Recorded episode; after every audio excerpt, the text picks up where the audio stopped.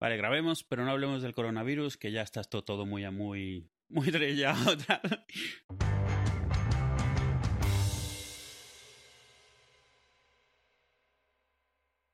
Hola. Hola. Hola. Te juro, te juro que hasta hace 35 días, Ujú. que es, bueno, llevo 34, llevo, llevo, en Madrid se supone, según mis cuentas, llevo 34 días de, de cuarentena. Te juro que siempre he pensado que los típicos, tú sabes cuando eh, vas al telediario y, y dice, sale de la cárcel Pepito eh, por- después de un asesinato o algo así. Y hostia, cinco años, tal, porque, bueno, dependiendo del tipo de condena, eh, lo bien que te comportes, etcétera, ¿no? No lo sé, no lo sé.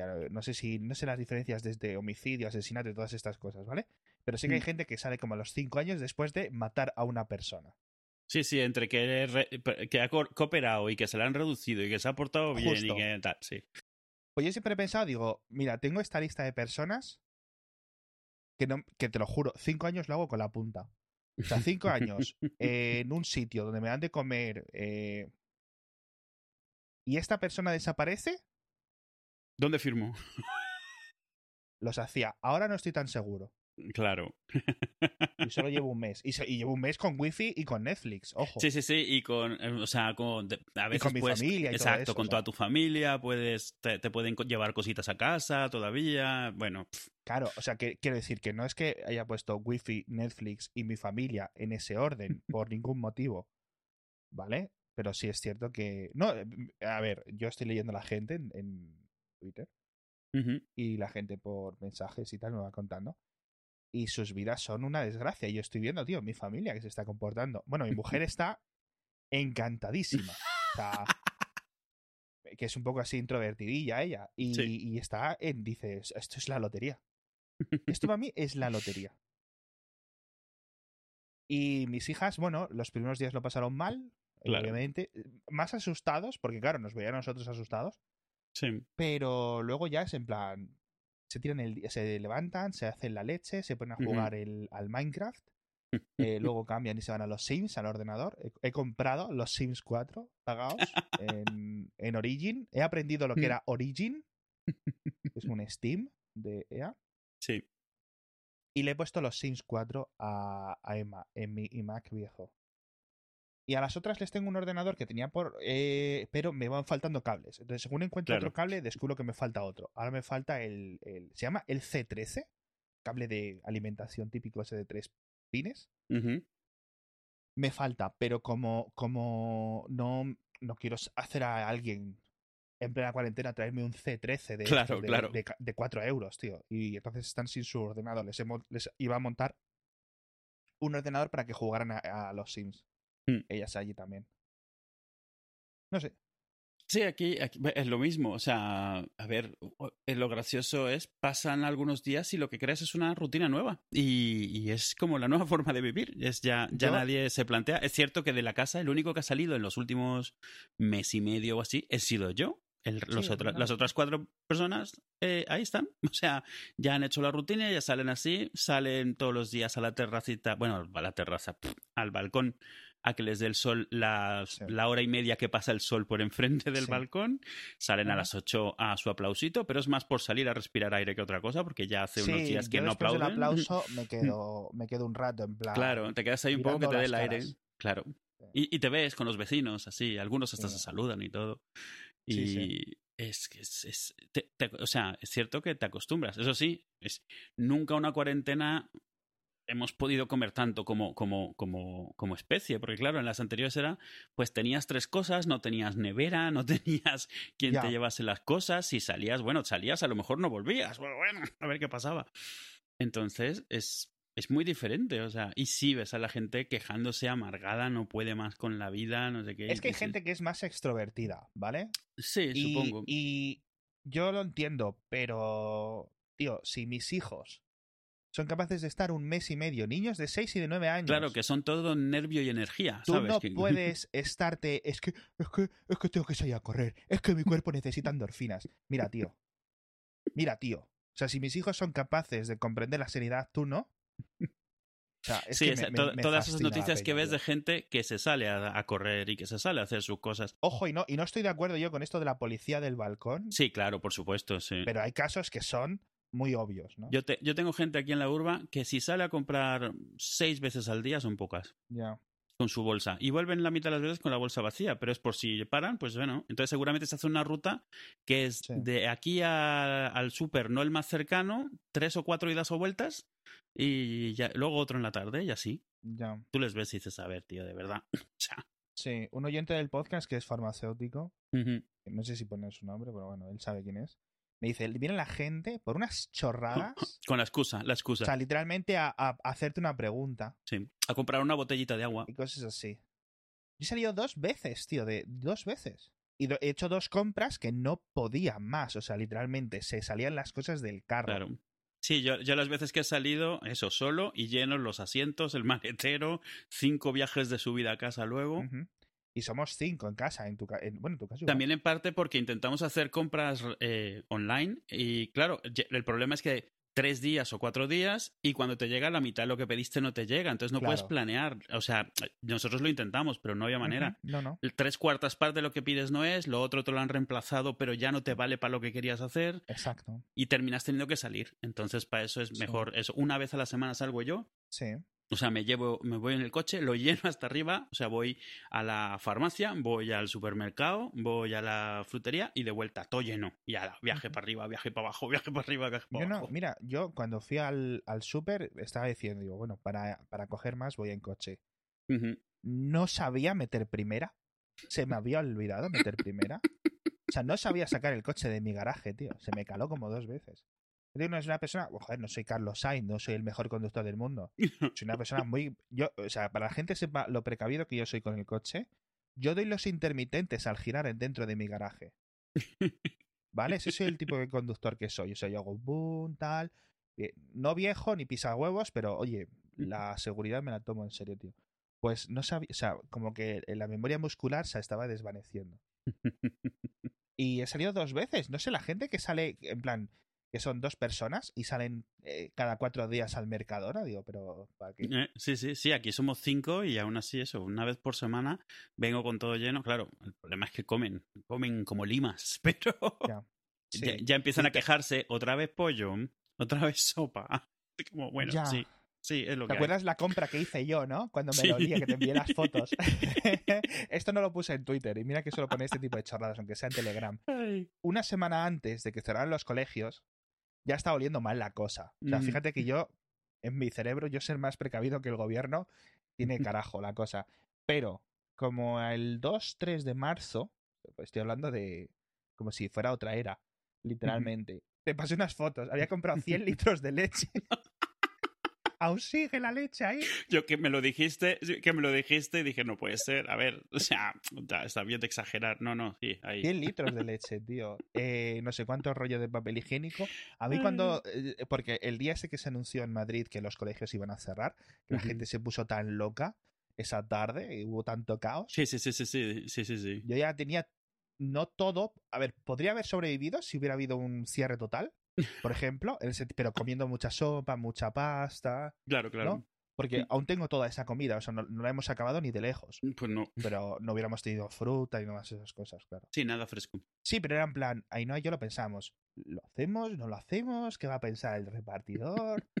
Eh, es un, eh, estamos tirando del miedo, no sé. Al final, fíjate, eh, que ya ves tú la leche. Estoy mirando. Ya lleváis 50, ¿no? Nos quedarán como 40 litros o algo así. Intolerantes poco en casa, ¿no? No, no, no, no, eso bien. Claramente.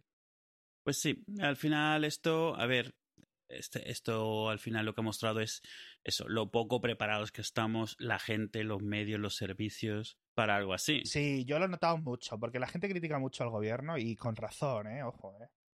Han hecho muchas cagadas ahí, de hecho, pero eh, ha pillado todo el mundo por a todo el mundo desprevenido. Sí, a ver, eh, eh, yo, yo estoy un poco en medio. O sea, yo sé, una vez que ves las cosas es fácil ver lo mal que se hicieron muchas de Sí. ellas, pero después de que han pasado. Cuando están pasando, Claro. yo no creo que nadie esté tomando decisiones aposta mal. Es como, no tenemos ni idea, no estamos preparados, estamos... Pues eh, habían unos escenarios creados por la OMS desde hace años pero nadie se los había tomado en serio. O sea, y de repente resulta que no es algo que puedes aprenderte el día que te lo necesitas, que tienes que llevarlo haciendo un tiempo, estarlo preparando desde hace un tiempo, tener fondos, tener cosas, y no. También es cierto que es la primera pandemia gorda que pasa en, yo qué sé, no sé cuántas décadas. Entonces, pues oye, es difícil convencer a la gente Sí. de que tiene que prepararse para algo que no pasa nunca. Cuando pasa, pues bueno. Es un poco rollo porque ahora todo el mundo es epidemiólogo, tío. Ah, sí. Eh, Es Oh, que qué pesadilla abrir Twitter. Y es que esa es la otra, o sea, una cosa es que tú opines sobre, oye, me parece que aquí en estos números te falta el eje de las X, yo qué sé, ¿sabes? O sea, cosas que puedes decir, sí, aunque no sepas de epidemiología, pero luego eso, o sea, se han leído tres posts en algún sitio, un podcast en otro sitio, no, no, es que la capa, no sé qué, de- del tal, del... El R0 Pues, y es el como, vamos a ver, RT. o sea, en tu vida te he oído hablar de RNA, de ARN aquí, ¿de qué me estás contando? Y yo creo que es que es, o sea, es donde te das cuenta, siempre nos quejamos de que hay muchos expertos, o sea, yo siempre comento, claro que hay expertos en Twitter y en todo esto, pero no son la mayoría de los que hablan sobre las cosas. Los que hablan sobre No, las cosas, pues se han leído algo muy rápidamente y se han Es- aprendido tres frases, sobre todo han aprendido Exacto. en qué parece estarse equivocando la mayoría de la gente para poder repetirlo varias veces, para poder... Entonces ya crean el corrillo y El tal. tipo, el tipo de usuario este que tiene como 40, 100 mil followers y cosas así, que durante, o sea, si hay fútbol, hablan de fútbol. Si hay epidemia, eh, epidemia, pues hablan de la pandemia. Si hay terremoto, tienen ahí las cosas. si- ¿Sabes lo que si me murió? David Bowie, les marcó durante toda la vida. eh, pesadilla. ya, sí, claro.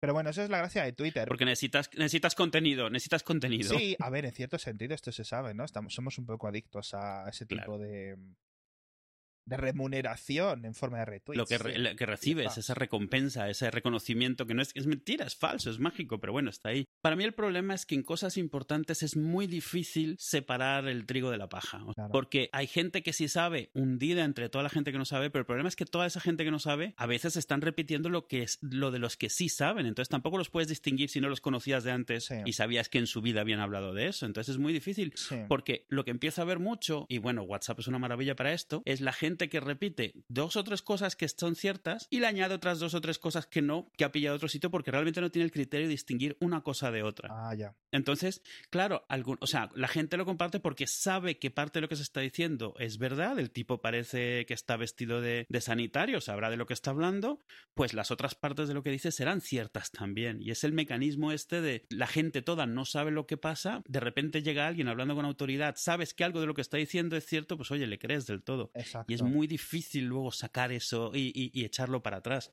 porque ya la gente se queda con la copla. no se puede culpar a la... Mira que ahora estamos todos mucho parados, el uso de WhatsApp se ha no sé cuánto picado, todo está hiper multiplicado, han tenido que hacer cortes de plataformas online. Pero sí es cierto que en el día a día de gente como tú, como yo, tu abuela, mi Mm, abuela, mi hija, mi sobrino, tal, la gente normal de la calle, es normal que esté en paranoiada, que no sepa qué pensar. Hay médicos que dicen A, médicos que dicen B, pones un canal de la tele y dice una cosa, en la radio dicen otra. Gente que está en Twitter que es epidemióloga te dice una cosa, que lleves mascarilla, que no lleves, Mm. pero que si la lleves que no la toques, que te la quites, que una vez que está en contagio, que no sé qué, la gente discute en sus casas Sí. que si no vayas en transporte público, que sí vayas, que hoy tienes que ir al trabajo, que no. O sea, la gente tiene un cacao y es normal, tío. Y encima venimos de unos 20 años, yo voy a decir unos 20 años, pero sobre todo unos 5 o 10 años, Ujú. de desconfianza sistemática en las instituciones, Sí. ¿vale? Por un fallo de comunicación masivo que está teniendo, la Ujú. Unión Europea, los gobiernos, etcétera, eh, no saben comunicar lo que hacen bien ni lo que, ¿sabes? Y entonces es normal que haya tanta confusión. Y es lo único que me sirve como para perdonar, porque es que si no, solo quedaría mezquindad a nivel de lo que compartimos, lo que Claro. dejamos de compartir, etcétera. Claro. Sí, en el fondo tienes que pensar que nadie lo está haciendo con malicia, lo que sí es que hay mucha ignorancia bien intencionada. Sí, La gente no distingue lo que debería de lo que no debería estar promoviendo, compartiendo, así que lo hace indiscriminadamente. Sí, a Y ciertas ideas tienen más piernas que otras y se multiplican mucho más. sí. Y son más dañinas, pero no se pueden distinguir a simple vista. Realmente sí la- que muy poca gente puede tener la autoridad de decir esto que estás diciendo hace daño y esto que estás diciendo no. Es como lo de las mascarillas, que la uses boca viendo hacia el frente o viendo hacia adentro. Es como, pero no, para, no. Esto que estás diciendo no tiene ni pies ni cabeza. Pero como lo estás diciendo, describiendo la función real de las mascarillas y si buscas resulta que sí, que lo azul es no sé qué, pues la gente se lo cree y pues, estás causando posibles problemas, todas estas sugerencias, todas estas cosas. Requiere mucho esfuerzo cognitivo el saber Sí. distinguir el El obligarte. exceso de información que hay, Mm. porque lo de las mascarillas ha sido especialmente claro con este tema, un, un- gran ejemplo, porque primero te decían, no, no compres. Otros, la- eh, diferentes organismos te decían que no, algunos que sí, expertos que sí, expertos que no. Te decían, no compres porque si no se agostan para los médicos. Ahora te dicen, compra porque tienes que usarla cuando vas. Y, y, claro, cuando has querido comprar ya no hay. Sí. Entonces, ¿qué hago? ¿No voy al supermercado porque no tengo mascarilla? No sé qué hacer. ¿Nos queda claro todo el mundo que nos tenemos que lavar las manos? Mm. Eh, y, y- y qué más? Y, cuando vengo la ropa, ¿qué hago con la ropa? ¿La meto? El otro día le decía que la gente decía que hay que lavar la ropa a 180 grados. ¿Cómo? ¿A 180 qué? en el horno. Mi, mi lavadora va a 90, tío. Ya se encoge la cosa. Claro. En lo que me está salvando es, obviamente, estoy viendo Star Trek. Que me ha pillado muy bien porque eso lo había visto. Bueno, había estaba acabando de ver Voyager. Me la he acabado y me he puesto con Enterprise, que pensé que no me iba a gustar. Me ha gustado mucho. Yo, a mí me gustó Enterprise cuando la vi. Lo que pasa es que sí que es cierto que es eh, muy diferente a las otras Star Trek. Muy campy. Exacto, entonces va por otro lado y mucha gente la consideró un poco eh, sacrilegio porque estaba contando una historia antes de la serie original y sin embargo era muchísimo más de aspecto Claro. Moderno y hubo un, un choque ahí que nunca logró su- es- le pasó un poco como a, como a Discovery. Discovery es Star Trek, pero es tan diferente a lo que se supone que debería de ser que mucha gente se la ha tomado a mal por eso, como que le ensucia su recuerdo de lo que debería estar pasando en ese momento en el tiempo en la historia.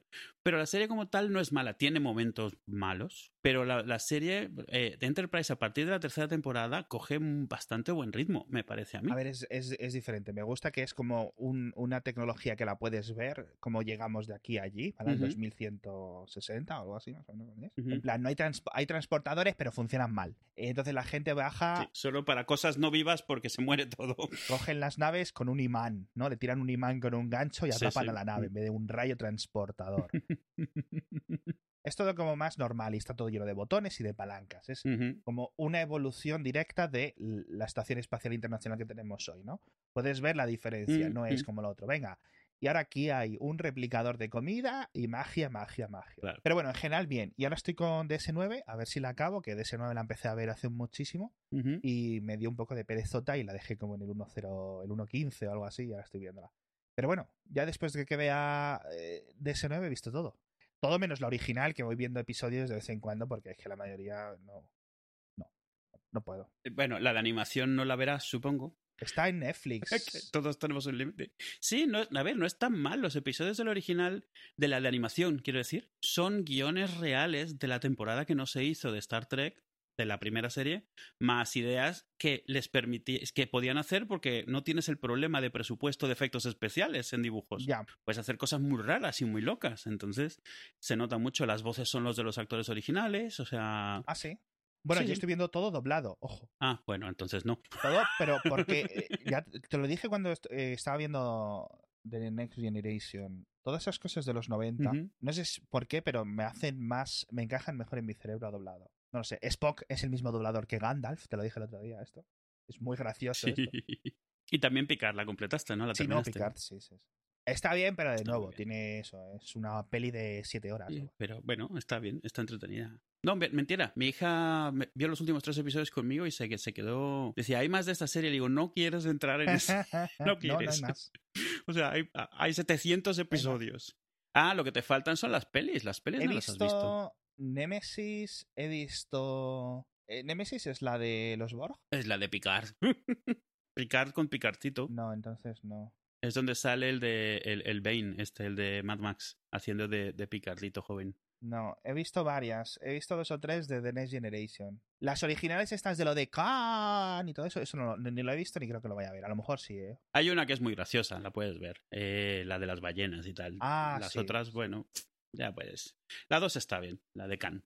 Eh, la 1 dura como 26 horas y es un poco así. Ay, algo te iba a decir. Uf, Sí, porque si no te tengo que contar yo una cosa del Pokémon Go. Ah, cuéntame, Pokémon Go, bueno, te lo dije el otro día, yo llevaba una rachita de seis meses todos los días ¿Tocoto? eh, y tocó todo, se fue. O sea, dejé de salir y dejé de abrir la aplicación. Y el otro día me dijiste que es que le habían ampliado un montón de cosas precisamente para que fuese más fácil Sí, y la abrí. Lo han hecho, Y, y eso, apenas lo abro me empiezan a salir cosas. Digo, ah, pues mira, desde aquí, desde el salón. lo han hecho súper rápido, tío. O sea, lo han hecho tan bien la primera semana, en marzo, no, perdón, perdón, perdón, perdón. Bueno, las estadísticas. En cuanto empezó la cuarentena a nivel internacional, etcétera, subieron los ingresos del Pokémon Go porque la gente no podía hacer lo de los típicos objetos que los consigues andando y dando vueltas, etcétera, y pagaba Claro, por claro, ellos. no podían hacer los trucos largos, o sea, los que mm, eh, caminando y metiéndole horas. Y luego cambiaron las dinámicas del Mm. juego un montón. Te dan objetos gratis, los Pokémon salen mucho más cerca de donde estás tú. El, puedes hacer las batallas de los gimnasios desde más lejos, no hace falta estar al lado del gimnasio. Yo, por ejemplo, hay un gimnasio que está cerca de mi casa como para pinchar, pero no para luchar. Eh, normalmente los gimnasios duran como 8 horas, 5 horas, algo así, hasta que alguien llega y lo derrota. Sí. Y hay, a veces hay Pokémon ahí durante 5 días. porque nadie puede ir, porque está vallado, lo han puesto la policía, hay unas cintas y tal. Y de vez en cuando pone alguien, hace 6 horas acaba de aparecer este Pokémon. Y mira si eran las 2 de la mañana. Y es alguien que se ha escapado de su casa, tío, a las 2 de la mañana para jugar al puto Pokémon. Se ha colado. tío. Pero bueno, a ver, yo si, si tengo que compensar a alguien de estos, lo- los que comentamos al principio, de los que hacían lo de las múltiples salidas a las farmacias y tal, y alguien que salga a las 2 de la madrugada sin contacto con nadie, prefiero ese señor, tío. Por más que sea absurdísimo el motivo, claro. Sí, sí, sí, claro. El otro día, ¿viste lo de... mm, Antes sigo hablando del Pokémon Go. ¿Viste lo de que la gente estaba corriendo en sus garajes por la noche sin que nadie les viera? Ah, no, no, no. Esta gente en plan, ¡ay, mis endorfinas! ¡ay, mi dopamina! ¡uy, uy! ¡Qué especial soy yo! Que yo no entiendo, ¿vale? Que yo no entiendo. Estás acostumbrado a correr, eh, indicadores y unos beneficios muy claros y cuando lo estás haciendo, y entiendo lo que significa literalmente el mono. Tienes mono de correr. Claro, no, y además no Exacto. quieres. O sea, es cierto que si dejas de correr un mes. Que lo pasas muy mal, sí, sí, sí. Pero tío, estamos en lo que estamos, ¿vale? Mis hijos tampoco están corriendo y no pasa nada. Bueno.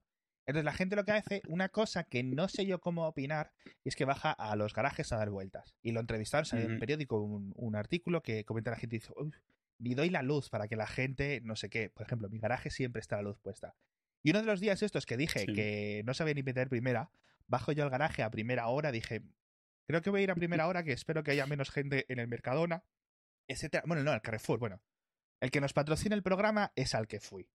Y llego y hay un señor, bien mayor, ¿eh? Mm, Con la cachava. La cachava es el bastón. Mm. Y, y dando vueltas por el garaje, ¿no? Como, y hostia, y le digo, oye, hola, tal. Y luego ya comprendí que era un señor lo típico. Pues, le ha dicho el doctor, tú tienes que andar todos los días. Si no puedes salir a la calle, el señor, el señor tendrá que bajar al garaje y hace bien. Entonces, eso me pareció bien. Lo que no me pareció bien es que cuando yo bajé, después de saludarle, etcétera, etcétera, no sé si se asustó o pensó lo que sea, entonces giró. Y yo me, te lo juro, tío, me acojoné de tal forma, porque, claro, yo iba medio dormido, medio acojonado, voy a salir a la calle, no sé qué esperarme, no sé, hace 15 días que no veo el mundo, ¿qué habrá en el mundo hoy? Y de repente gira, tío, y no le veo, o sea, gira como, ¿sabes? Y yo, eh, de esto que giras la cabeza ya no lo has visto, digo, ¿dónde te has ido, tío? Y yo, hostia, tío, me de esto que aparece sentado en el asiento de atrás o algo así. no. Claro, luego con, con razón no era capaz de meter la primera, chaval. Yo es que soy muy cagón, pero bueno, ya. Ya normal. Pues lo del Pokémon Go, eh, antes, en, en otras vidas, antes de la cuarentena, estábamos dando vueltas, íbamos Sí. a comprar, mi amiga Laura, mi mujer, yo y las niñas y el hijo de Laura, íbamos a comprar churros de mi casa a una churrería que hay. Y de camino había unas paradas de Pokémon Go. Y nos paramos aquí, además estaba en un parque, las niñas se tagan y nosotros hacíamos del gimnasio tal, que son dos minutos, sacamos los móviles y ya está. Porque al Pokémon Go no juegan los niños, solo gente juega gente mayor. Sí, Eso es un secreto que la gente no lo entiende. Al Pokémon Go solo gente juega gente de 40 años, para arriba. Eso es así. Y hay una persona que eh, allí que te está mirando el móvil, que está hablando por otro móvil y que no nos quita ojo de encima. Y ya cuando nos subimos ahí nos pregunta, ¿estáis aquí con el gimnasio? Y dice, y, y nos echó la bronca una paisana de 40, 50 años, te voy a decir yo. Iba con dos móviles, un, co- con un móvil configurado a pantalla partida para ejecutar eh, una aplicación clona de OS, que es que eso tienes que rotear el, el. Android para poder hacerlo. Sí, sí. Y estaba con tres Pokémon, tres cuentas de Pokémon, ahí luchando. Y dices que acabo de poner los, los gimnasios, a ver si os enteráis, porque joder, me estáis quitando las monedas y no sé qué. Y yo, bueno, mira, tía, yo qué sé, yo es que eh, lo siento mucho, o sea, es un juego. ¿Qué quieres que te diga? Te jodes. Y nos vamos. Y efectivamente, cuando Mm. volvemos, misma ruta, nos había quitado los Pokémon de ahí, que dices tú, bueno. Hostia, chaval, mi mujer y Laura, qué cabreo se cogieron, le tiraron los gimnasios, le, se quedaron con el nombre, fueron a buscarla por ahí. Y ahora cada vez que... Y entonces tiramos el gimnasio y nos quedamos al girar la esquina, ahí esperando a que volviera. Y al, al rato vuelve la piba, tío. Y, y- y desde la esquina ahí, pero que eran las 10 de la noche, y la señora dando vueltas por el barrio ahí con tres móviles, bueno, con dos móviles. El mono. Espero no estar convertido nunca así en algo así. Dices mientras le tiras el gimnasio. No, no, no, no, que a mí me da igual. O sea, yo dije, bueno, tía, esto es un juego, ya está, lo siento mucho, no te enfades ni conmigo, vamos, o sea. Y Estrellita Pro 40 o Estrellita Pro, no sé cuál era su nick, usuario. Por si, por si oye nuestro podcast. Pues muy bien. Oh, qué vida, tío, la, la antes de antes de antes de la cuarentena. La el otro día cuando Qué bueno, lejos. día, qué lejos queda. Ah, sí. Iba al AVE a las 7 de la mañana, iba a Valencia. ¿Hace cuánto? En febrero. ¿Alguna, ¿Alguna expo o algo? Bueno, en una reunión. Ya cuando estaba en el taxi, ya notaba yo que iba tarde. Y en Atocha nunca sé muy bien cómo es para entrar al AVE. Siempre se me olvida de una vez que voy a otra, tío. Siempre lo tengo un poco más raro. Ya le dije al taxista, "Deja- ¿por dónde se entra? ¿Cómo se dice? Yo te dejo aquí en la puerta, tienes que bajar, tal, no sé qué. Llego al AVE eh, dos minutos para que salga. Y el AVE sale. El AVE no espera, el AVE sale. Sí, sí. Eh, me cuelo por los rayos X. Por favor, mm, mi tren va a salir. Ya está. Entonces salto. Por encima de la gente, pido perdón. Digo, es que mi tren va a salir. O sea, no estoy aquí para tonterías. Y es mi culpa por llegar tarde, todo eso, pero mi tren va a salir. Yo lo siento mucho. El cinturón se estaba flojo, no sé, no sé por qué había elegido un cinturón que no, que no funciona bien, o que lo tengo ya un poco estropeado, etcétera, tal. Y empiezo a correr. Resulta que no se puede bajar, o que estoy en la planta de arriba. Para bajar la planta de abajo, porque hay como dos plantas para entrar al ave, es súper raro. Eso es lo que siempre me confunde. Sí, sí, sí. Y pregunto a uno de seguridad, digo, por favor, para bajar a la vía no sé cuál, tal, a la vía 7, tal. Y digo, tienes que bajar por allí. Y llego allí y no hay nada, porque está el ascensor roto, pero hay unas escaleras. Las escaleras puedo bajar, pero están paradas. Entonces tengo que bajar por las escaleras que están paradas, unas mecánicas, que, bueno, no escaleras, no, una cinta. Bajo, vuelvo hacia atrás. Hay unas obras, me meto por las obras, dentro de lo que son los andenes, las cruzo ahí, levanto las estas. Llego, digo, vale, esta es la, la vía 6 o la vía 7, no sé qué. Llego tal y hay dos trenes, pero no andén con andén, sino uno y el otro en el otro andén. ¿Sabes a lo que me refiero? Entonces corro hasta uno tal. Y llego y por ese este el 6. Dice, no, este es el 7. Vuelvo para atrás. eh, los pantalones cayéndoseme, la, la mochila dándome golpes en la espalda. Yo pasándolo fatal. Pensaba que me iba a dar un infarto. O sea, estaba ent- entre los nervios. El esfuerzo de que iba corriendo, el sujetar la maleta, el sujetar el maletín, no sé qué tal. Qué mal lo pasé. Entro al otro. Cuando estoy a punto de llegar a la puerta del 7, o sea, del, del, del ave que ya era correcto, a 10 metros veo el revisor que se mete para adentro y cierra la puerta. Y yo gritando, por favor, ya con la voz rasgada porque estás de que no puedes Sí, sí, sí, respirar. que ya estás, ya estás eh, sin aliento. Por favor, y llego allí, a la puerta, está el revisor un poco dentro y no saqué, hay varios botones ahí. Le doy a todos a la puerta del, del tren. del tren. Se abre la puerta. Yo estaba con el cerebro, ¿sabes cuando esto que tienes la tensión que te hace el bum bum, bum bum, Sí. bum bum? Y no escuchas nada porque la sangre vas a tope. Y el, el señor empieza a murmurar o a murmullar. Yo no sé qué le he hecho, pero sé que mm, el tren tiene que salir en ese minuto, tal. Cierra las puertas al rato, empieza a hablar por el walkie-talkie. Yo me tiro al suelo para poder recuperar la, la, ventila- la respiración porque no sé ni en qué asiento estoy, ni nada. Sé que estoy en el tren y ya está. No sé si me va a echar por haberle dado todos los botones, por haber retrasado, no sé si la he Le has liado. encendido todas las alarmas. Claro, yo no sé si he jorobado el tren. Le he dado los botones y una puerta se ha abierto. No sé lo que he hecho, pero no estaba como para pensar ni nada. Ya las cierran y empieza a circular. Y yo ahí, pues te lo juro que tardé como 10 minutos en recuperar la respiración, tío. Por lo menos era tu tren. No, pero ya en plan tocándome el pecho, digo, pero ¿esto qué puede ser, tío? O sea, no, tampoco. Es que este tan mal, de tan mala forma, tío, pero era en la suma de los nervios, que me había levantado hace poco, que, ¿sabes a lo que me refiero? Que no lo iba a llegar, que lo paso muy mal. Y es un- cuando estoy en las estaciones, yo cuando voy al, al avión o cuando voy al autobús, siempre voy muy adelantado. Muy adelantado. Para que no me pase esto, ¿no? Ujú. Qué mal, tío. Te lo juro, de las peores veces que lo he pasado en mi vida, la tontería esta del puto ave, tío. del puto Por lo menos cogiste el ave correcto, ¿no? No te fuiste a otro sitio, que ya sería... No, luego ya llegué a mi sitio, me senté, estuve un rato esto que estás ahí con los nervios un poco medio temblando, estuve mirando un poco el móvil y cuando me quise dar cuenta estaba en Valencia, tío. Es, es que tardas como hora y media o algo Sí, así. sí, no, la verdad lo del ave está muy bien. Ojalá hubiera... Yo voy mucho a, a Lisboa y, prefiero el tren.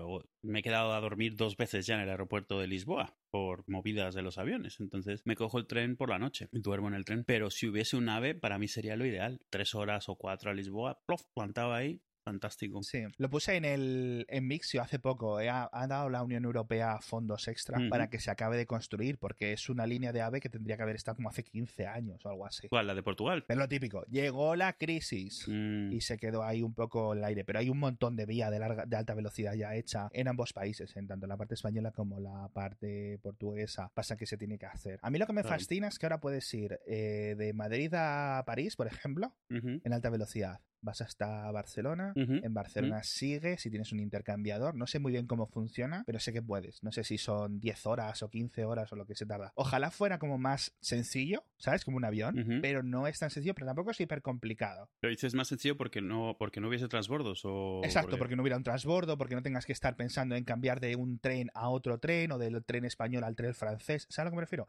Si tú te sientas en un asiento o te metes en un vagón y 10 horas después tú y tu equipaje aparecen en tal sitio. Pum. Mm. Eso es lo que yo espero de un viaje eh, intraeuropeo, por decirlo así, ¿no? Y ojalá, obviamente, sí. pues una vez que estás en París ya, Londres, que también tienes el Eurotúnel para eso. O Ámsterdam. Entonces, este tipo de cosas yo creo que deberían de ser el siguiente paso. Yo no sé, ah, yo recuerdo que en su momento había un tema de que los anchos de las vías no eran los mismos con el resto de Europa, por eso los trenes de aquí son capaces de cambiar de ancho y eso, y no sé realmente... Ahí no tengo ni puta idea. Sí. No tengo ni idea. Sé que, sé que hace tiempo está así, pero no sé si en los de alta velocidad. es claro, lo es que los de alta velocidad son después de todo esto, entonces asumo que están hechos Claro. claro. No, pero creo que también hay algo de diferencia. Entonces, eh, entiendo que hay que cambiar de tren, pero ya es un poco rollo. Ya. Porque, jolines, si fuera para ir de aquí a Varsovia, pues entiendo que hay que hacer un cambio de tren. Pero de aquí a París, tío, si le puedes meterte un día a las 11 de la noche y amanecer ya en Disneyland París con los niños y vas en ave en vez de un avión, y, ¿sabes? Sí. Ostras, eso es un lujo y, y sería una pasada. Que, o sea, que me refiero, que lo puedes hacer, porque te estoy diciendo que, la- que- que se puede hacer, pero no Sí, sé sí. muy bien los mecanismos, ni los precios, ni algo que sea tan sencillo como compro un billete. No sé si es un billete, no sé si son dos billetes, no sé si tienes que esperar al transbordo X tiempo. Claro, si tienes Pero- que esperar cuatro horas al transbordo, pues ya, ya te juego así. O sea, que sea entendible, que sea como un viaje Madrid-Barcelona. Eso es lo, Mm. que, lo que pido. Y ojalá, ya te digo, un Madrid-Londres o un Lisboa-Londres o Ámsterdam o lo que sea, eso sería ya otro nivel, tío. Entiendo que hay unos límites de velocidad, es decir, que ya llega un momento que más allá de 300 y pico por hora tampoco es una cosa loca que se pueda ir. Por cierto, una vez un lector de Mixio me pasó un, un artículo súper interesante, voy a ver si lo encuentro, en el que explicaba eh, como que por qué se habían quedado en estos 300 por hora los trenes de alta velocidad. 310, sí. ¿no? Mm. En torno a por ahí. ¿Y por qué? Porque había habido pruebas de subir hasta 500, tío. Y estuve viendo el, cuando habían hecho la prueba el TGV en Francia para ver si llegaba a los 500. Habían modificado el tren, le habían puesto faldones para ser más aerodinámico, le habían puesto solo un vagón. Y Para que no se tío. desmontaran en el camino y bra, bra, bra. Sí, habían hecho un montón de modificaciones incluso en, en la catenaria. La catenaria son los cables de arriba. Sí. Para que cuando pasara, el golpe que le mete hacia arriba Claro. porque eso es una cosa que está tendida, un tendido eléctrico, ¿no? El Sí, golpe sí. que mete y la- las vibraciones que genera, es decir, las curvas que va haciendo eh, desde que lo toca el tren, va hacia adelante, las vibraciones hacia adelante y hacia atrás. Entonces, hacia atrás ya te da igual, porque el tren ya ha pasado. Pero hacia adelante, el tren sí- tiene que seguir tocando la- el tendido. Y había unos momentos y unos cálculos específicos de más allá no puede ir, pero menos tampoco. Era como hiper complicado a nivel tecnológico encajar todo eso. Es increíble. Sí, sí, sí. Se, cre- Exacto. se crean armónicos en los cables, empiezan a vibrar. Sí, sí. Sí, sí, y todo Mm. tenía que ser unos límites y tenían que hacer cosas de unos materiales concretos y cambiar la configuración de las ruedas, todo para pasar de estos 300 a 500. A 500 en unas vías concretas, ¿no? Claro, claro. Y tramos muy, muy definidos. Sí, exacto. Es, es, es, es gracioso, pero joder, llega un momento en que tampoco hace falta mucho más, ¿no? Se pierde, no se gana mucho para arañar 10, 15 minutos más, creo Claro. yo. Pero bueno, eh, cuando se masifican las cosas, yo entiendo que sí, pero tampoco hay tanta gente que necesite ir como para que esto se convierta como una, un- un- un- una frecuencia como el metro. Que los hagan de varios pisos. Claro, puede ser. Oye, mueves más gente, aunque tarden lo mismo. Sí, pero eso seguro que también tiene sus contraindicaciones. Ah, no, ¿eh? seguro, claro. Al final tienes eso, esa cosa alta ahí en las curvas, el, el centro de gravedad mucho más alto. Sí. Bueno, luego llega el hiperloop este que nunca llega y todo eso, pero bueno. Bueno, eso al final no había quedado demostrado que el Hyperloop no era eficiente o no sé qué. no me- Creo que por eso realmente nunca, nunca cristalizó, porque la idea, o sea, estaba bien en papel, pero en la práctica generaba muchísimos problemas de eso, técnicos y sobre todo de mantenimiento a largo plazo. Por las compresiones de aire, por el disipar, por precisamente porque es un tubo en el que estás moviendo algo. Entonces, al final estás tratando con compresión de aire y mecánica de fluidos bastante chunga. Hasta ahí me pierdo. Yo lo que sé es que obviamente pues esto es un tipo de transporte que es más imaginario de lo que realmente pueda. O sea, Mm, sí. o sea, hay muchas cosas que se pueden hacer. A lo mejor no tiene sentido económico hacerlo, es lo que dices tú. Y ya está. Yo me acuerdo que cuando era joven leía, habían, era en los 80, en las revistas estas Popular Mechanics y estas cosas, era muy típico que demostrasen el futuro. En el futuro ponían a toda la gente viviendo, pues eso, en la granja, porque se movían en estos trenes de altísima velocidad a la ciudad a trabajar. Y yo me acuerdo que decía, ah, eso está muy bien. Entonces, claro, tú tenías la premisa que tenías tu chalet en las afueras, todo el mundo tenía un chalet en los suburbios, y entonces ahí tenías tu, tu coche volador, tenías tu acceso al tren de alta velocidad para llevarte y tal, y era todo muy utópico, muy bonito. Hay mucha gente, cada vez hay más gente que hace eso, de vivir fuera de Madrid, pero fuera, fuera de la provincia de Madrid, Sí, sí. y se coge el, el AVE como quien se coge el metro. Mm, Y tarda lo menos. sí, sí. Tardas menos porque es que el metro pues va a la velocidad que va y tiene que hacer un montón de paradas y un AVE pues es el AVE. Depende de dónde estés, te puedes tirar una hora y pico de metro fácilmente, pues te tiras una hora y pico de tren y por lo menos vas más cómodo, vas leyendo, vas descansando. O sea, sí, Sí, tienes justo. que asumir que todos los días tienes esas tres horas de tren, hora y media ida, hora y media vuelta, pero oye, o sea, las usas eso para leer, para Sí. mm, lo que sea. Mm. Sí, bueno, mejor que hacerlas en coche, tío, que tienes que estar... tú Y mejor de hacerlas con sobacos en la cara, en el Ah, metro. bueno, claro, vamos, absolutamente. ¿Te he contado lo del iPhone en la papelera? Lo del iPhone en la papelera. ¿Te lo he contado? No creo. Bueno, un día fui a recoger a mi mujer y mi mujer tiene un iPhone Max, Pro Max, eh, el Max, el Max. Mi mujer con la Apple tiene El, todo lo el- Max. el XS. Todo lo Max. Y digo, bueno, te voy a buscar al trabajo tal para que no tengas que volver, eh, porque en, en- lo típico, en coche son 10 minutos, en autobús son como una hora. Y digo, mira, voy a buscarte antes de ir a por las niñas al colegio, etcétera, te busco tal. Paramos en el burger un poco, te doy de comer, o sea, eh, compramos algo para comer tal. Y le digo, bueno, te dejo en casa y me voy a por las niñas Vamos Ujú. así, digo, toma, estas son las bolsas, tira esta que está vacía. Mm. ya te por dónde va el resto de la Ya, historia. ya, claro, claro, ya, claro. Entonces, en tira esta que está vacía, ahí va el móvil. Yo no lo había visto, ¿vale? A lo mejor ella tampoco, lo que sea, al final no sé. Entonces, lo ti- en la, en- se quedó en la papelera de al lado de casa. Hmm. Eh, del frente de mi portal hay una papelera, ahí se quedó dentro de una bolsa de... de- Entonces mi mujer al rato se puso, llegó a casa, se puso a descansar, tal, eh, y al rato pensó, oye, ¿y mi móvil? Entonces ya con el, con el reloj le empezó a dar lo típico de buscar para encontrarlo y no sonaba, tío, no sonaba, ¿qué tal? Mm. Lo miró en el iPad, veía que estaba, está aquí, está aquí, que decir, no está. Claro, claro, Es- en, no en ha el área, está cerca. No, no, literalmente, claro, el, el portal está justo abajo, con lo cual Claro. no hay falta, o sea, se pueden mover unos metros, pero está aquí. Entonces empieza a bajar mi mujer por los, por los rellanos, pensando en que alguien se lo habría cogido, o sea, me hubiera caído en el ascensor, Sí. y alguien lo ha cogido y lo oía. Y dice, lo oigo, lo oigo, tal. Y, y claro, yo hablando por teléfono en el coche de manos libres, tal, a una llamada de trabajo, etcétera, y cuelgo y tengo 500 llamadas perdidas de, Cerca. mi mujer llamándome desde el Mac o no sé desde dónde. Sí. Que no encuentro el teléfono, que no sé qué, que no sé cuánto, que, que nos lo han robado, que no sé cuánto y lo estoy oyendo porque le doy a sonar y lo estoy oyendo y un vecino no sé qué y, y no sé dónde está y tal, no sé cuánto. Y esto es lo típico que si tienes un vecino con el que tienes más rollo, te vas directo a él. Ya, ya, ya sabes, que ya piensas que ha sido él. Sí, pero nosotros aquí tampoco... No, no, pero No. es lo típico eso. Si tienes a alguien Sí, aquí quien- con quien ya lo tienes cruzado, lo primero que piensas, fulani, ha encontrado el móvil, No. lo tiene en su casa. Pero lo ves, claro, es, es raro, tío. Y al final, claro, ya estaba, dice, y ya ella, dice, yo no estaba en el bajo, entonces ya le- se ponía delante de las puertas de cada vecino, ponía la oreja, sin llamar, y le daba a sonar. Y lo estaba oyendo. Ay, qué bueno, tío. Y dice, cuando estoy. Y, y entonces, claro, el teléfono en la puerta de casa, en el portal por fuera, sonando en la papelera, con lo cual alguien que hubiera pasado por la calle, Dice, oye, un móvil. un móvil aquí dentro de la bolsa del McDonald's. Y al final cogió y ya, eh, no sé cómo, eh, fue y lo encontró tal. Y me dice, ya lo encontrado, bueno. tal. Pero vamos, que estaba yo volviendo ya para casa haciendo trompos con el coche. Ay, qué bueno. Qué tontería y qué tensión más grande, tío. Bueno, ahora que tenemos el Find My iPhone, que sin el Find My iPhone no Claro, encontramos claro, ese móvil claro. en la vida. Va a estarlo pitando, claro, por supuesto. Yo perdí mis AirPods, tenía unos AirPods originales y los perdí, los descubrí luego al colgar la ropa de la lavadora, que los había lavado bien lavados, estaban bien blancos, bien A bonitos. 180, ¿no? Sí. La lavadora a 180. Y bueno, los, los AirPods como tal funcionan porque pues, entiendo que son que aguantan salpicaduras y estando dentro de la funda les entra poco.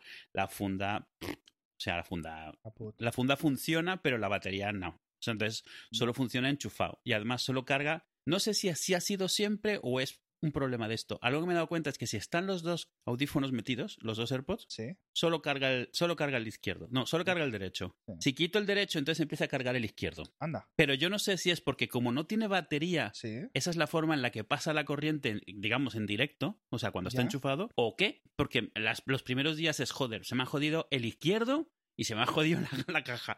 Y era como, ah, con el derecho. Y de repente un día me di cuenta, pues, de esto que ves, puedes ver la, la batería en el, en el iPhone, y, dec- y decía que estaba cargando el izquierdo. Digo, ¿eh? Y, y sí, solo lo carga cuando no está. Entonces tengo todos los días, como no tiene batería, y además no tiene batería y está continuamente, como, como decir, eh, publicándose. O sea, tú estás en el iPhone y de repente te salta que los AirPods se quieren conectar. Que se quieren conectar. Ya. Que se quieren conectar y le estás quitando, lo estás quitando, lo estás quitando. Entonces, cuando lo tengo que usar, lo tengo siempre enchufado, estamos quitando eso y tengo que acordarme de quitar el derecho para que esté cargado el izquierdo cuando los quiero usar. Pero como siempre está publicándose, los, los, los AirPods están como si siempre estuvieran encendidos. Sí. Así que la batería están bien, pero la batería les dura lo que les dura, porque siempre están conectados a algún dispositivo. Entonces necesito ir a ver si la, la, la carcasa Es la que- puedo cambiar. Claro, tío. Yo, los AirPods me flipan y tenemos todos los colores de AirPods y todos los Mm. sabores y el, el ori- unos originales que ya no viven. O sea, que es, es un poco triste eso, que no te duren más de dos años. Sí. Pero sobre todo es eso, que no hay como. No puedes hacerle diagnóstico. Es en plan, fallan. ¿Por qué? ¡Ah! Fallan. te jodes. ¿Sabes? Es en plan, sí. es todo lo contrario a una Raspberry Pi, ¿sabes? En plan, no lo puedes abrir, si lo abres está todo junto, no está, está todo como con Y si lo logras abrir, nunca lo volverás a juntar. O sea, Sí, ya está. Ya desmontado para siempre. Todo lo que se esperaba más lo que fuera de los smartphones, los AirPods es a la enésima potencia. Y encima Pues sí. caros, tío, claro, que la gente Claro. eso. Y, y esto me ha pasado justo eh, trabajando desde casa más que nunca. Entonces, Mm. pues claro, me la paso pillando por aquí los cascos de los niños de jugar. Los no sé qué, para tratar. Y como estoy con el, el, el MacBook Air este que no tiene USBs, que no tiene cosas, entonces estoy. es préstame tus cascos, niña, préstame tus audífonos. Es una- No, tengo, tengo clase, papá. Joder. Entonces, te vas con todo el portátil a un baño para poder hablar con hermanos libres sin que es- entren todos los sonidos que hay. Entonces, eh, hay mucho eco. Sí, sí, sí. Es, mi casa es así. A ver, es, es, es lo que hay, tío. Hay un montón de etiqueta ahora de, Sí, de videoconferencia que mucha gente va a aprender a las bravas. tío. Sí, a ver, o sea, hoy los niños en clase han aprendido el concepto de te pones el micrófono en silencio cuando no estás hablando porque si no todo el ruido no deja que nadie hable. Exacto. Yo tuve una discusión con uno de mis jefes hace no mucho porque no me creía que, aunque en concepto los, estos, los Skypes y estos son full duplex, en teoría puedes hablar y te oír al mismo tiempo, la realidad es que cuando usas manos libres, no, porque los Ajá. micrófonos de un manos libres, por naturaleza, tienen que bloquear el micrófono cuando sale audio, si no estarían acoplando continuamente. Entonces, la realidad es que funcionan como, como un half duplex, o hablas o escuchas. Entonces, cuando alguien está hablando muy alto, nadie más puede hablar. Nadie. Ya. Entonces, les ves moviendo la boca cada vez más exasperados porque no les hacen caso y tienes a uno que está eh, de estos que no saben concretar y siguen hablando y no tal, pero no están viendo la pantalla, no se dan cuenta que les están haciendo hasta gestos con las manos de que se callen ya. Entonces es como, bueno, todos el, el, el micrófono, mute, venga. Sí, mu- mucho, tío. Eh, a ver, en, en nuestros casos no es eso porque ya mi familia, bueno, mi, mujer- mi hija grabó un podcast el otro día. y-. Mira, le hice una ilusión, tío. Digo, mira, coges este micrófono que tengo aquí, el bueno, uno que me diste tú o te robé o algo así. El Meteor. Un meteor, un meteor, y lo tengo aquí. Y, y le dije, ¿quieres grabar un podcast? Y me dice, y se le iluminan los ojos así, el gato con botas en, en el... Y yo, venga, va, tal. Y, y, y le digo a las otras dos, que a las pequeñas, digo, mira, veis si grabáis el podcast ahí, os lo cambiáis el micrófono de un lado a otro, tal, y habláis. Y una, Vera empezó a llorar porque se puso tan nerviosa Ay, que no sabía qué decir. Y claro, tienen todo ese rollo de, de los youtubers. Ellas ya se han hecho sus youtubes en el móvil. Yo Claro, de repente claro. miro mi móvil. Yo, yo, por ejemplo, hay padres que nunca les dejan los, sus móviles porque obviamente pues, es un producto caro. Yo mis móviles, tío, a mis hijas, me merece la pena. Si, aunque, si me lo rompáis, que no, no, no veas cómo tengo el pixel, si me lo rompéis, me da igual porque, eh, mira, aprendéis a encontraros por internet, sé que no vais a hacer sí. cosas, estoy yo oteando cómo va la situación y para Mm. que veáis un vídeo de Minecraft, no me importa, ¿no? O lo que sea. Claro. Entonces le suelo dejar bastante el móvil. Entonces de vez en cuando voy a compartir algo en Twitter y me encuentro que en la galería tengo sus youtubers. Hola, bienvenidos a El Mundo de Emma. Bienvenido a mi canal, suscríbete. Ay, Justo, qué, justo, qué todo, qué cosas todo, más ricas. todos- todos así. Y entonces se pusieron muy nerviosas y luego grabaron una- como tres minutos. Le dije, mira, abres el QuickTime, le das aquí y tal, y ya fue a su ordenador y lo, y lo puso, tío. Crecen súper rápido en este sentido y son muy... Lo que les interesa si bien se les pega. A lo mejor Claro. le dices 5x4 y cortocircuitan. Pero grabar un podcast ya saben, o sea... Claro, claro. Bueno, a lo que iba. Que tanto en tu casa como en la mía ya saben que grabar o necesita de una etiqueta sí, de comportamiento por parte del resto. claro, claro. Muchas familias no tienen eso. No tienen Mm. que si hay una persona en su habitación, en el ordenador, piensan que está en redes sociales y pueden entrar, interrumpir, hablar cuando eso. Hay un montón de chicos ahora mismo que tienen que estar pasándolo muy mal y terriblemente avergonzados de sus familias porque no son capaces de, de cortarse y de comportarse Claro. de una forma correcta, tío. Y gritos de fondo y no sé cuánto y tal. Y esto es lo que más me parece de las cosas peores de la cuarentena, porque está sufriendo mucho el nivel académico de gente que ya en sus casas no tiene ni una habitación completa para ellas solas, Claro. ni una familia con, la con, con el cerebro medianamente estable, ¿no? Sí, y eso, y eso suponiendo eso, que no está usando a lo mejor el único ordenador que hay en la casa o lo que sea, y que le están diciendo que se dé prisa, que quieren hacer no sé qué, el hermano que se la no se la podría sudar más si tiene clases o no tiene clases, que quiere hacer no sé qué, o en plan, me da igual lo que estés haciendo, ven y recoge tu ropa o cosas así. Yo- Sí. Yo lo oigo incluso en la clase que tienen los niños, sobre todo la mayor, que es como, mamá, que estoy en clase, por favor. Y tú, "Jo, pobrecillos. El otro día vi que había un software, una modificación para Google Hangouts, Ujú. que cambiaba el hecho de tener el micrófono siempre encendido a tener el shift. Si tenías apretado shift, tu micrófono funcionaba. Si soltabas shift, no se oía, con lo cual se creaba Ujú. esa conexión directa. ¿Me oyen? No me oyen. Claro, el push to talk, lo como eran antes los de Exacto. las radios de estos de los barcos y eso que aprietas. Un cambio positivo en vez de negativo. Es decir, Sí, sí, sí. no tengo que mutear, tengo que darle aquí. Claro. Y si lo suelto, eh, entonces ese sentido, hay muchas cosas de interfaz de usuario que hay que cambiar para cosas tan caóticas. Se ha notado Porque, mucho, vamos. sí. Eh, O sea, cuando decimos que no estamos preparados, mucho de este software no estaba, no estaba preparado para que de repente tengas sesiones de 30 personas juntas. O sea, en teoría sí, pero en la práctica resulta que no. O interactuar es imposible. O... Y cuanto más usuarios a la vez nuevos, Ujú. cada vez se encuentran más fallos y más Claro, casos claro. De comportamientos que se descubren para funcionar. Esto es una locura. Lo que sí tiene razón, sobre todo la gente ahora como de 15 años, gente que está en secundaria, bachillerato, es que no se estudia ni remotamente igual No, no, no. a Mm. través de online. Ni los profesores, algunos, eh, algunos sí, seguramente. Ni están preparados, ni el ecosistema de software y las Yo, plataformas yo está creo que es eso. O sea, yo creo que lo que requiere para que estudies online es un poco como cuando eres autodidacta.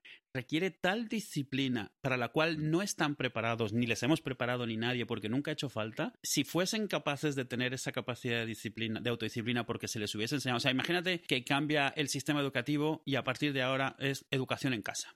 O sea, remoto y eso. Pues la primera generación fatal, la segunda mejor, la tercera ya bien. Porque Ya. se habrán desarrollado esas habilidades en las cuales eres capaz de enfocarte en lo que estás viendo, dedicarle toda tu atención, no distraerte con el con- que la gente no te esté pasando por el pasillo, que no estés escuchando la música del Exacto. vecino. Pero hoy no tenemos todo eso. De hecho, es todo lo contrario. Estamos acostumbrados que a una pantalla le hacemos un cuarto del caso que tenemos, de la atención que tenemos eh, disponible. Locura, Estás haciendo tío. eso, estás viendo las notificaciones del móvil, te estás comiendo las uñas, porque es una pantalla, no le tienes Mm. ese respeto acceso a, a Internet, Sí, a una sí. pantalla, que no digo que se lo tengas que tener. Mientras que cuando estás en un salón te obligan a estar aislado. Y aún así no prestas toda la atención que podrías, te pones a hacer dibujitos, pero no puedes hacer un montón de cosas. Mientras que si estás en tu casa es donde estás acostumbrado a hacer absolutamente de todo sin concentrarte en nada. Entonces, esa autodisciplina, que no se la podemos enseñar nosotros porque tampoco la, la ejercemos fuera del trabajo, a lo mejor, la mayoría, pues están dándose cuenta ahora, o sea, tú, tú te das cuenta, ¿ves? La mayoría de colegios en España ya han dado por sentado que el año está perdido. O sea, el año escolar, el, el- el ciclo escolar. Ujú. Perdido en el sentido de que ya no van a volver en una capacidad completa a dar clases en el, en el colegio este ciclo. Y estas dos primeras semanas han sido un poco como, bueno, lo vamos dejando, ya luego iremos haciendo, o sea,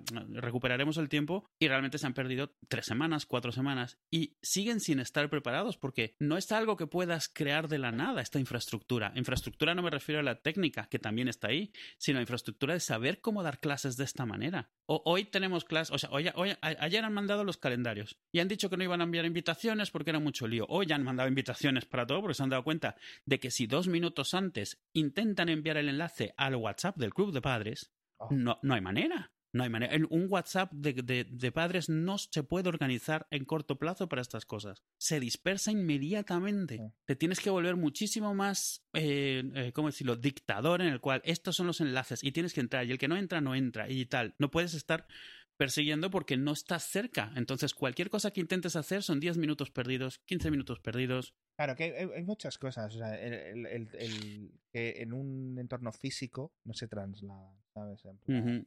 Es una pena. Lo de los exámenes eso no sé lo cómo lo van a hacer, pero por ejemplo, y cada profesor, como no hay un método, cada profesor está haciendo lo mismo. Unos Ujú. suben los deberes a un sublog que han creado Claro. eh, 10 minutos antes de la pandemia, otros Claro. lo suben a través del mecanismo. Por ejemplo, en la Comunidad de Madrid tenemos un sistema que se llama Roble, Sí. no sé si lo usáis vosotros, que es para comunicarse con los profesores. Tienes las notas, tienes.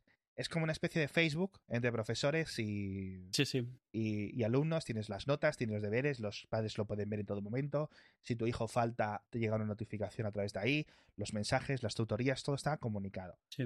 Algunos profesores están usando eso, otros profesores están enviando mails desde su correo personal Claro, claro. Se han buscado las castañas. con claro. todos los padres en copia. No, no, o sea, ya, y dices tú, yo lo entiendo, que estamos en una situación y no es para.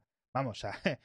No se me ocurre ni de reojo a mí ponerme a decir aquí la privacidad. No, no, claro, claro. Envíame los deberes por donde quieras, por favor, ya No, está. y además la responsabilidad que tienen todos estos profesores, o sea, en su, en su cabeza está otra responsabilidad muy por encima de esa. O sea, al final de cuentas, a lo que se dedican es eso, a educar a los niños, a enseñar.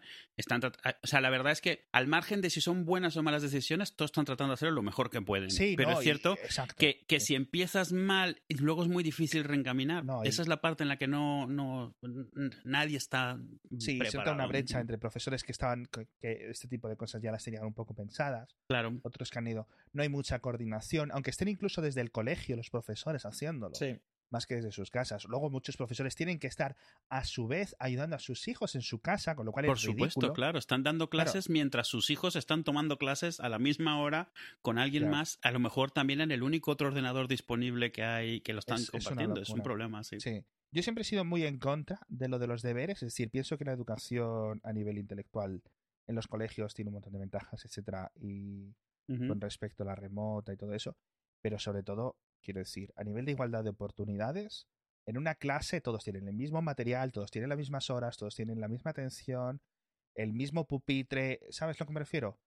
Luego cada uno llega a su casa, uno tiene una litera de estas de tres camas, con Sí. hermanos que gritan, un hermano que tiene no sé qué problema, un padre alcohólico, una madre desaparecida, tres abuelos, no tiene escritorio, el escritorio está roto, la habitación tiene goteras, no hay calefacción, así no se puede hacer y así no hay realmente igualdad de oportunidades, ¿no? Mm. que es lo que se quiere conseguir. Por lo cual yo siempre he sido muy en contra de que haya deberes. O sea, que, que la- creo, creo que la labor educativa del intelectual debe acabar cuando se acaba el colegio, ¿no? Y si no, ofrecer alternativas para aquellos que puedan, ¿no? Que están las bibliotecas, pero no es realmente lo mismo. Sí, sí, sí, sí. O sea, un, un- un- un niño que tiene dos padres, eh, hay unos, unos cambios que no se pueden evitar.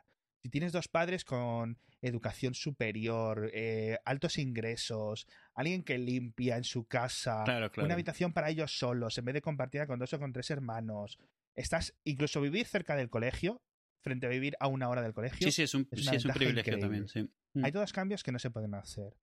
Pero, entonces, el, el gran igualador es, sales del colegio, Se acabó. Sí, sí, estando dentro del colegio es todo relativamente igual.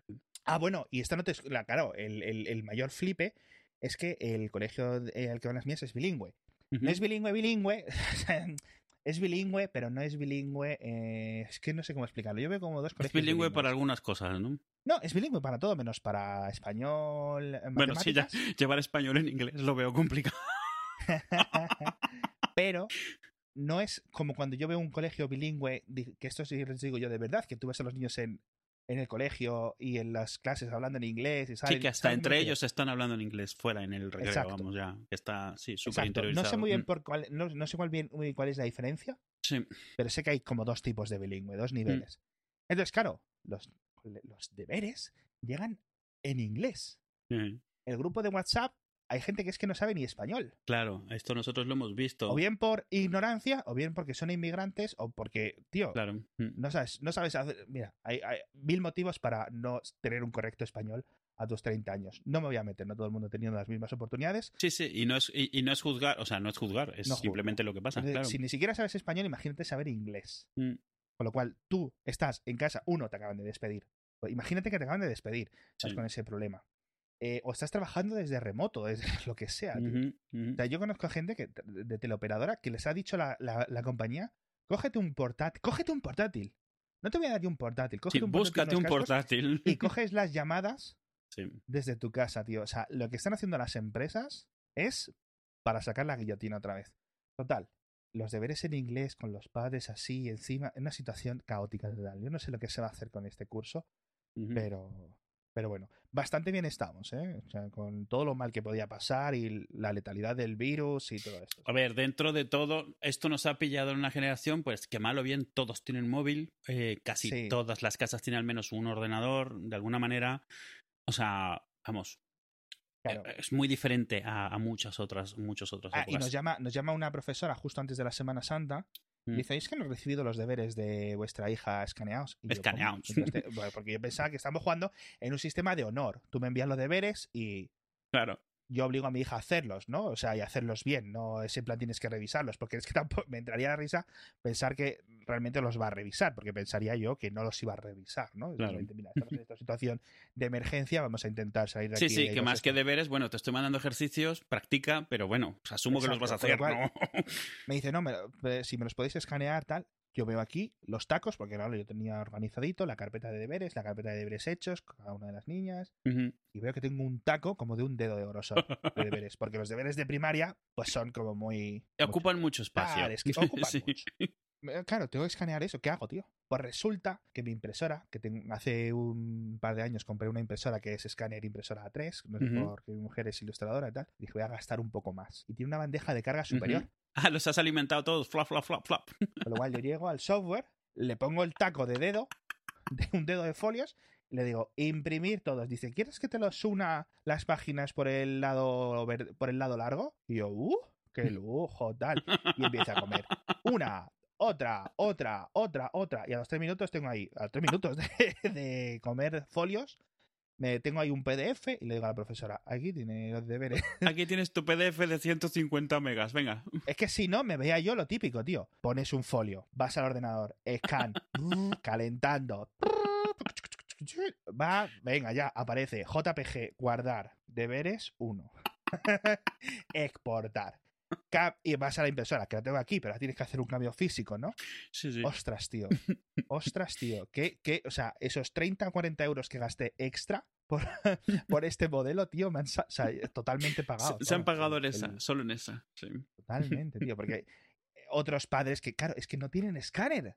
Eh, con la foto, con las No, fotos del claro, móvil, al tío, final con que un más fotos del X, móvil. tío, Sí, a nosotros nos han mandado deberes. algún deber de, bueno, imprímele esto al niño y no sé qué. Y tú, perdona. Y yo voy a ver la impresora, le digo, ¿cómo vas de tinta? Le digo, la impresora. O sea, seca total, porque hace un año, año y medio que ni siquiera se enciende. Digo, joder, Amazon, cartuchos. O sea, ¿qué tenemos aquí? ¿Qué puedo comprar? Nada, dos semanas Exacto. para recibir unos cartuchos de tinta, que bien, o sea, no, no me quejo, es lo que hay. Y, y, y ya hemos impreso la hoja que necesitaba. Y aquí justo voy bien, con ese sentido, porque me ha pillado bien de tinta Claro. y tenía otro cartucho ya de negro de estos eh, genéricos. Sí. Pone cartucho ballena o algo así. Sí, sí, sí, de esos de doble carga. falso, pero es un bote de un bote de tinta, ya está. Y en vez de costar 50 euros, cuesta 15. Y con eso, eh, y, o sea, te dije, no sé por qué me dio por comprar esta impresora hace tiempo, por varios motivos, joder, pero ha sido todo una casualidad que, que podía haber sido muy, muy, muy chungo. O sea, es increíble, tío. Yo no sé cómo vamos a salir de esta, ni cuándo. De ni hecho, nada. yo una de las cosas que compré hace unas semanas, porque ya estaba harto de mi wifi, fueron unos Hero, estos los, los Ah, el mesh, que muy bien, ¿eh? Por cierto, súper contento. Pero claro, cambié la red de la casa, pues no me había dado cuenta que la impresora llevaba desde entonces, que aunque la encendiese no tenía dónde conectarse, la wifi anterior ya no existe. Desapareció. Y yo como, ¿cómo se configuraba esta cosa? Yo la configuré hace cuatro años por única vez la wifi y nunca más la he vuelto a configurar. ¿Cómo? sí, ¿Qué se hacía aquí? sí, sí. Me pongo a ver, claro, era como, no me puedo comunicar con la impresora porque la tengo, o sea, no tengo el cable, el cable desapareció hace muchos años, yo no sé dónde está el cable USB, la impresora está en una wifi que no existe. Ah, claro, ahí como loco, o sea, buscando. Al final, lo que he tenido que hacer ha sido volver a conectar la wifi del router solo para poder conectarme a la impresora y reconfigurarle a la wifi nueva. Wow. Pero esa es la otra, es como, ¿y cómo se entraba al router? Porque también hace años que no lo... Bueno, una tont- es una tontería, pero es como... Uf, ya Sí, que funciona es una todo. cosa que se supone que es un minuto, pero para llegar a ese minuto tienes Claro, que hacerte claro. 30 antes. Sobre todo porque ya has hecho muchos cambios sin darte cuenta de que desde el principio tuviste que haber hecho algo diferente. Y ya había reemplazado toda la wifi de la casa, había guardado todos los equipos que tenía antes, todos los AirPort, todo eso, para mandarlos a, a mi madre, para montarle algo en su casa y eso. Súper contento. Y ese es como, dos cosas, dos cosas desaparecieron de repente. No, tres cosas. Wow. Las luces, de repente Alexa no podía apagar las luces. Y digo, ¿qué pasa? Y digo, joder, el Hue. El Hue está en la wifi otra. ¿Cómo se configuraba esto? Ese más porque es más moderno y tal. El Canary, que es una cámara de estas Sí. online también, pues otro que estaba en una wifi de, la, o sea, de hace años, de hace cinco años, y la impresora. Y cada uno de esos ha sido, claro, cuando al final he tenido que montar la wifi, he dicho, mira, lo hubiera montado desde el principio, las tres cosas las configuro en dos segundos con la wifi vieja, le pongo la nueva, pero nada, no. Tres semanas para que quedasen todos los tres aparatos asquerosos. Es, es eh, totalmente loco, tío. O sea, absurdamente. Es. No lo sé, o sea, yo el otro día lo hablaba con mi mujer, digo, estas niñas y, y todos los niños, los niños que están solos, que son hijos únicos, Sí, sí. Claro, estas tienen las, la- a las otras dos para pegarse, para jugar, para hacer cosas, ¿no? Para mantenerse entretenidas. Un niño solo ahora mismo tiene que estar teniendo ansiedad. Yo no, no- no voy a contar aquí lo de el- un niño de clase de mi, de mi hija mayor que le organizaron los padres un, come- un cumpleaños por Zoom. Pero acabó en drama, tío, la cosa. Una ansiedad, unos trastornos que van a salir de esto muy mal, muchos niños y con mucha terapia por delante. Sí, sí. Y me da mucha pena. Mi hija mayor nació en plena supercrisis, por Ujú. suerte la pudimos capear. Sí. Otra vez otra, tío. O sea, es en plan, ¿qué es esto, tío? Yo, yo eh, el, eh, mi hija tiene compañeros que son hijos únicos. De estos que tienen padres en plan que no les dejan jugar consolas, que no les Ah. dejan observar. Entonces, claro, ellos, esos lo están pasando fatal ahora, porque llega un momento en el cual El peor tipo de talibanismo ahora mismo es. es, es, es como, o sea, yo entiendo. O sea, en el día a día es como sal y juega, ¿sabes? O sea, vamos a sentarnos a montar un puzzle, un, un Lego, porque los Sí, niños se buscan otras formas cuando están con sus amigos de suplir la otra parte que necesitan. Pero ahora en casa todo el día, mira, estoy de tus rompecabezas y de tus cosas. ¿Qué, qué Monopoly ni qué nada? No, y que, y que el padre, y que el padre, o sea, eh, lo de no tengas eh, el iPad o no tengas la consola o lo que sea, eh, si tienes a tus padres dándote atención, si estás Claro, claro. en- o tienes libros o tienes un montón Pero de si cosas, tus yo padres están entiendo. trabajando desde casa también, o sea, porque es lo que pasa en este caso, so- pero es, es- es este tipo de gente que no tienen tele en casa, o sea, directamente, por temas, eso de... de, de, de, de, de- de- de- de- Dogma. Sí, de dogma. En la tele todo malo, en la tele es todo malo, las consolas son el infierno, o sea, olvídate. Y tienes un, un tablet porque en el cole te lo exigen, pero ni teléfono, ni nada, ni, ni WhatsApp con los amigos, ni nada. Pues lo están pasando fatal, porque no les han cambiado eso, como que se han afianzado todavía más. Uf. Es una locura. Estaba pensando antes, tío, en los pobres veganos que uf. tienen que estar ahora con toda su. de- o sea, en plan, os lo dije, Os lo dije. Sí, sí. Que no comáis, que no comáis cosas raras. un vegano ahí con toda su razón, porque tiene toda su razón. Por favor, podéis dejar cosas, los antibióticos a los animales, cosas no- y de repente un señor en China ahí, "Ué, me voy a comer esto a ver a qué sabe. Voy tío". a comer este murciélago que tiene buena pinta. No, Y o, por eso, o- o un pangolí. lo que- Claro, y luego un vegano en Noruega o en España o en Estados Unidos, ahora así, en su casa, sin tele. con sus Ay. niños ahí, en plan, me cago en... con, con su, con su razón, claro, te lo digo, ¿eh? Porque de verdad que, ojo, tío, qué Ay. mal, qué mal, qué mal. Ay, qué risa. Pobres.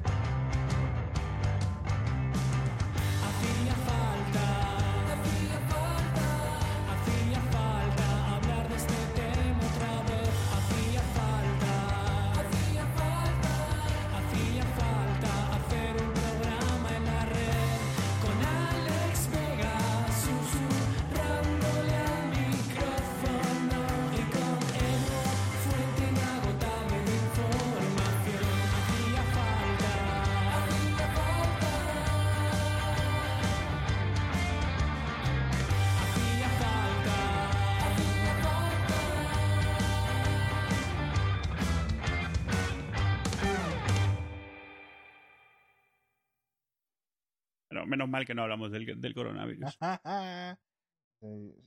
Yo hay veces que dices algo y digo, y digo, no tienes razón y te ignoro.